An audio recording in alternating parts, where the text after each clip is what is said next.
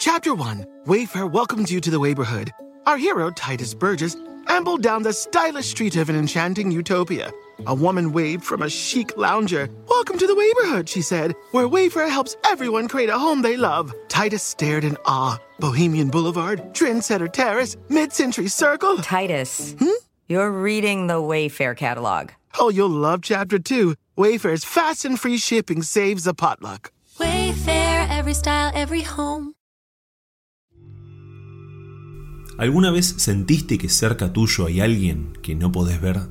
Quédate para conocer dos casos que, sin lugar a dudas, demuestran que en todo momento podemos tener entidades, ya sean buenas o malas, muy cerca nuestro y sin darnos cuenta. Ahora, sin más introducción, comenzamos.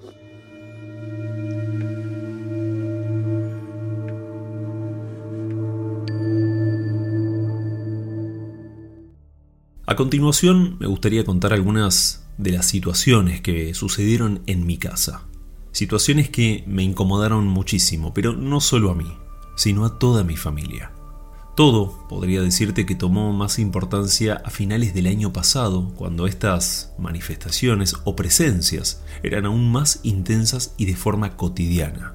Entre varias de ellas hay una que recuerdo y me estremece el cuerpo. En diciembre del año pasado, por la mañana, me despierto y mientras estaba despabilándome un poco en la cama, escucho de forma clarísima cómo mi hija venía por el pasillo caminando. Escuché sus pasitos, me resultó raro por la hora. Ella en ese momento tenía tres años y normalmente dormía en su cuarto sin problemas. Me quedé escuchando cómo se acercaba poco a poco hasta nuestra habitación y de repente nada, ningún sonido más. Luego escucho otra vez cómo estos pasitos se mantenían en el pasillo como si estuviese jugando. No le hablé para no molestar a mi esposa, que aún dormía, y me levanté para ver qué estaba haciendo mi hija en el pasillo. Cuando salgo del cuarto, no había nadie y los pasitos inmediatamente dejaron de escucharse. Fui hasta el dormitorio de mi hija y me di cuenta que estaba totalmente dormida, por lo cual ella no había sido. Esto lo dejé ahí simplemente como una posible confusión, vamos a llamarlo. Pero con el pasar de los días se repitió exactamente la misma secuencia, a veces por la mañana y otras durante la madrugada. Un día, un fin de semana puntualmente, mi hija se había ido a dormir a casa de los abuelos. Mi señora había salido a caminar y yo estaba tranquilamente acostado un fin de semana, un sábado, que te digo que vuelta a lo mismo. Pasitos muy notorios, me levanto ya sabiendo medianamente cómo era la movida, nadie. Reviso la casa ya sabiendo qué pasaba, nadie. Mi señora no había vuelto y lógicamente mi hija tampoco. Todo esto siempre era de mañana relativamente temprano. En otra ocasión, mi señora estaba en el lavadero, estábamos los dos doblando la, ropa, se da vuelta y me dice, creo que se despertó nuestra hija. Cuando miro, miro por el, por el rabillo de la puerta, ella estaba acostada, no estaba despierta, estaba dormida, plácidamente dormida. Vuelvo al lavadero y le digo, no, está dormida, me dice, te juro que yo vi a alguien parado en la puerta de baja estatura. Digo, no, no, ella no fue. Bueno, no, no le di importancia. Era de noche, quedó el tema ahí en suspenso. Algunas noches más tarde pasó algo más. Mi esposa se despierta sobresaltada cuando alguien le toca la espalda. Según lo que sintió fue la mano de alguien chiquito. Por eso pensó automáticamente que era nuestra hija. Se incorporó, le preguntó qué quería. La habitación estaba oscura y se dio cuenta que no había nadie. Fue hasta el cuarto y la nena estaba plácidamente dormida. A todo esto yo me desperté y escuché toda la situación, pero seguí durmiendo y en ningún momento me di cuenta de lo que pasó. Algo muy extraño estaba pasando en nuestra casa y ahora lo estábamos comprobando al sentir ambos diferentes cosas. Por la mañana le pregunté a mi mujer qué pasó durante la noche y, muy nerviosa, casi llorando, me contó cada detalle de lo que sintió y cómo se había asustado. Ya en el mes de enero estaba de visita en la casa de un amigo, y mientras charlábamos y tomábamos un café, salió este tema. Dudé en contarlo porque muchas veces no te toman seriamente, pero me animé y se lo dije. En su casa vive su madre, una persona bastante mayor, y de pura casualidad escuchó esta conversación. Se acercó, me saludó muy amablemente y me preguntó si a mi esposa o a mí nos molestaría que ella nos visite en nuestra casa. La conversación continuó y de forma resumida, esta mujer, la madre de mi amigo, tenía ciertas capacidades que, si bien no lo dijo abiertamente en ese momento, es una medium. Obviamente que le dije que sí, no había ningún problema en que vaya para casa, que la esperábamos cuando quiera, y quedamos así. A los pocos días, mi amigo trae con el auto a su mamá. Les agradecí por venir, los saludé, y cuando entran, la mujer cambia la cara completamente. Me mira con mucha tranquilidad y me dice que efectivamente sentía que algo habitaba la casa, pero hasta ese momento no sabía qué.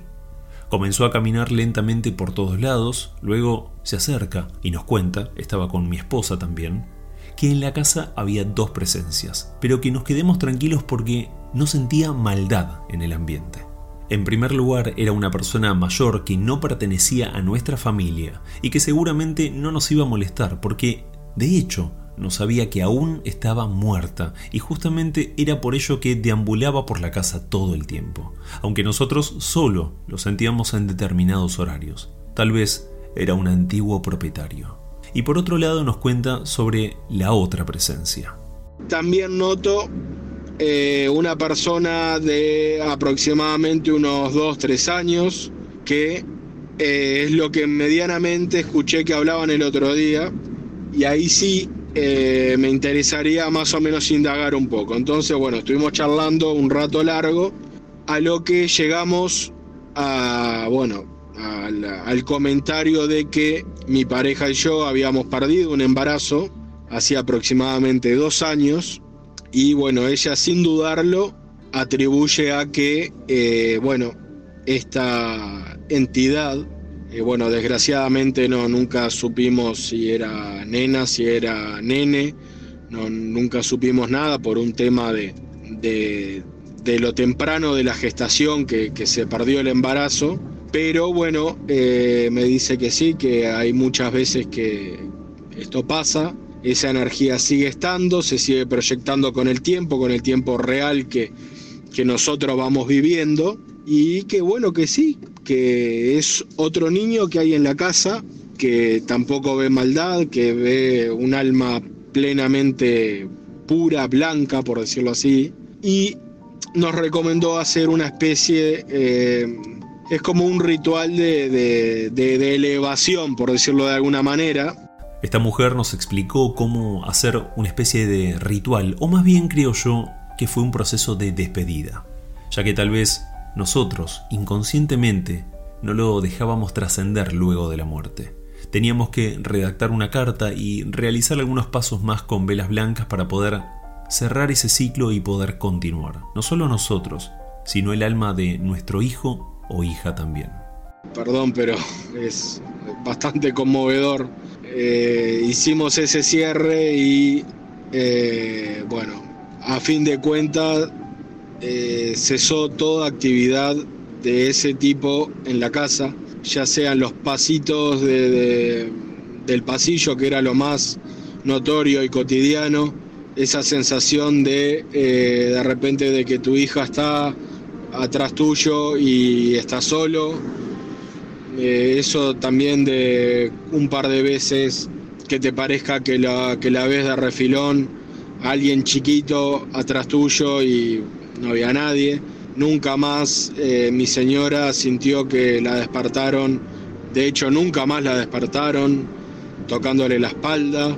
Así que bueno, digo, esas cosas que uno dice creer o reventar, pero bueno, a través de ese procedimiento eh, logramos esa supuesta elevación y bueno, la tranquilidad también uno como padre, por decirlo así, de que bueno, eh, ese hijo o hija que no pudo ser por, por temas naturales, por selección divina, por decirlo así, porque lógicamente que escapa escapa la posibilidad y la decisión de uno, lamentablemente se dio de esa manera.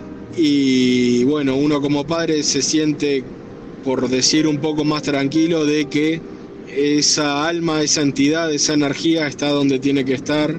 Y bueno, eh, eso fue lo que nos pasó y nos pasó a nosotros. No es un cuento de terceros ni, ni algo que me contaron, no, no, eso lo, lo vivimos mi señora y yo. Cada vez que hablamos sobre esto, no podemos evitar emocionarnos.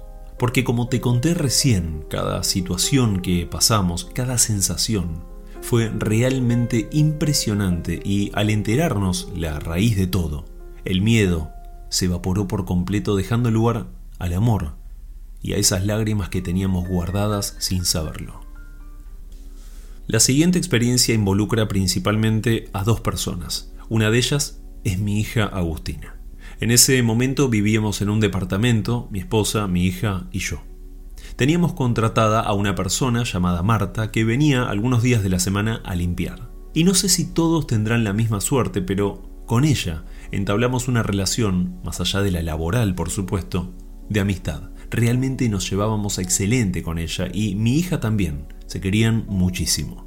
Aproximadamente unas semanas antes que la pandemia llegue, Marta se enfermó. Venía media complicada con la salud desde hacía un tiempo, pero llegó un momento en que no tuvo opción y dejó de trabajar. De todas formas, al poquito tiempo llegó la pandemia y las restricciones que todos conocemos. Durante lo que fue la primera ola de esta pandemia, que fue la más extensa de hecho, supimos que Marta había desmejorado muchísimo con su salud. No la estábamos viendo durante ese tiempo, simplemente cada tanto nos enviábamos mensajes y fue su familia justamente quien nos avisó que la habían internado. Después de unos días queríamos saber cómo estaba y aprovechando que tenía un celular con ella, le mandamos un audio, enviándole fuerzas y saludándola. Marta nos contestó, pero se notaba su debilidad, estaba muy mal, y su tristeza principalmente. Estaba enferma y sin visitas justamente por las restricciones que había en ese momento. Curiosamente falleció al día siguiente que nos contestó este mensaje, totalmente sola, en una cama del sanatorio, sin siquiera poder despedirse de su propia familia. Semanas después de esto, pasó algo en nuestra casa que hasta hoy me resulta impresionante. Mi hija en ese momento, si bien era chiquita, hablaba bastante. No tenía un vocabulario muy extenso, pero se hacía entender perfectamente y pronunciaba muchas palabras de forma clara. Esto es importante ya que no hay confusión con lo que ella dijo en ese momento. Una mañana estaba mi nena jugando solita, pero cuando la veo me di cuenta que se comportaba de una forma extraña. Me acerco, le pregunto cómo estaba y qué estaba haciendo. Muy contenta me mira y me dice que estaba jugando. Yo le pregunto a qué estaba jugando. Y ella me responde algo que me impactó. Estoy jugando con Marta. Le digo, quién es Marta? Marta la señora que plancha y que pasa la escoba. Bien, bueno, bárbaro. Pensé, es parte de su imaginación, estará jugando, quedó por ahí. A los días lo mismo, en vez de en la terraza, en el sillón. Ella se sentaba, jugaba, hablaba y se reía. Se reía carcajadas. Digo, ¿qué pasa, Agus? No, es que Marta me hace cosquillas y y me hace morisquetas y esto y lo otro. Y ¿quién es Marta? Ya te dije el otro día, es la señora que pasa la escoba. Bueno, ahí ya como que en cierta manera me empecé a preocupar un poco más. Le empecé a preguntar un poco más, por ejemplo, ¿cómo estaba Marta? Y ella me respondía a su manera, por supuesto, que estaba muy bien y linda. Realmente Agustina veía a esta entidad. Mi preocupación era si era algo bueno o malo, e intenté aclarar esto averiguando al menos su aspecto. Y a mi hija evidentemente no le daba miedo, sino todo lo contrario. Y por la descripción era Marta, no había ninguna duda. Las semanas pasaban y esto continuaba. Quizás no todos los días, pero sí día por medio. Y un dato llamativo es que mi hija no sabía que Marta había muerto. Es más, hoy en día no lo sabe. Por lo cual este tema se convirtió en una preocupación. Porque más allá que nuestra hija no se asustaba, no nos gustaba para nada que algo de otro plano, sea quien sea, esté cerca de ella. Mi esposa fue quien hablando con una amiga le contó sobre esto. Le dijo quién podría ser esta entidad y todos los detalles de lo que estaba pasando. Esta chica fue muy clara. Seguramente Marta estaba en cierto modo despidiéndose de los lugares y de las personas que le hicieron feliz en vida. Simplemente eso. Pero de todas formas le dio una serie de indicaciones para ayudarla a que pueda trascender de una buena manera. Había que sahumar la casa, realizar algunas oraciones dirigidas a esta persona y pedirle que se eleve, que esté en paz y que no se preocupe por nosotros. Un sábado por la mañana mi esposa hizo todo al pie de la letra, pero algo más estaba por pasar. Un día de mañana, este, bueno, yo estaba em, aprontando, aprontándome para ir a trabajar, mi hija estaba ya despierta, de hecho estaba en el cuarto nuestro, en el dormitorio nuestro, y me dice, papi, Marta, mm, Marta. Y le digo, ¿dónde está Marta? Me dice, y ahí, caminando, viene caminando, viene con la ropa. Y yo miraba y no veía nada, sinceramente no veía nada. Y le digo, bueno, ¿qué va a hacer? Me dice, no sé, creo que planchó, porque venía y ella, ella levantaba las manitos como levantaba las manitos como que tuviera algo como apoyado, como que llevara una bandeja, digamos. Entonces yo interpretaba que venía con la ropa eh, en la mano esta señora. De hecho, sigue hablando mi hija, dice, Marta, no, no, Marta, no, no, no. Y me dice, se fue, se fue, Marta se fue, se fue por la ventana.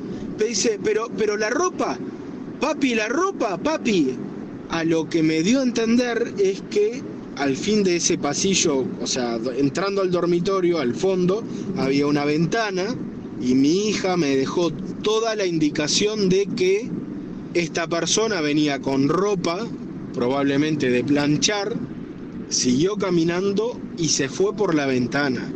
Salió por la ventana del edificio y la preocupación de mi hija era que se había ido por la ventana con la ropa nuestra. De hecho, le seguí preguntando, y tratando de indagar la mayor información posible y ella, eh, esta señora Marta, le sonrió a mi hija, siguió caminando y se fue por la ventana. Desde esa mañana mi hija nunca más vio a Marta o jugó con ella. No sabemos si fue lo que hizo mi esposa aquel sábado por la mañana o simplemente entendió que todo estaba bien y tenía que continuar a irse en paz. Y bueno, lo único que yo pude percibir en ese momento que ella supuestamente se fue por la ventana fue un, olor a perfume bastante leve y fue un olor a perfume de mujer que era que usualmente traía a esta señora a trabajar y fue en el único momento y la última vez que sentí eh, ese aroma personalmente.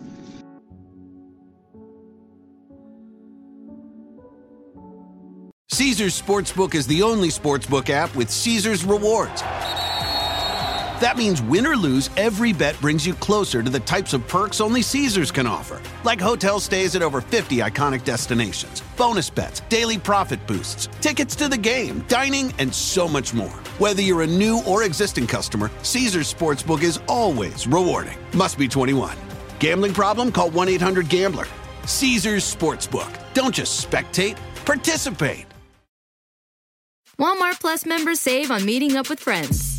Save on having them over for dinner with free delivery with no hidden fees or markups. That's groceries plus napkins plus that vegetable chopper to make things a bit easier. Plus, members save on gas to go meet them in their neck of the woods. Plus, when you're ready for the ultimate sign of friendship, start a show together with your included Paramount Plus subscription. Walmart Plus members save on this plus so much more. Start a 30-day free trial at walmartplus.com. Paramount Plus a central Plan only. Separate registration required. See Walmart Plus terms and conditions.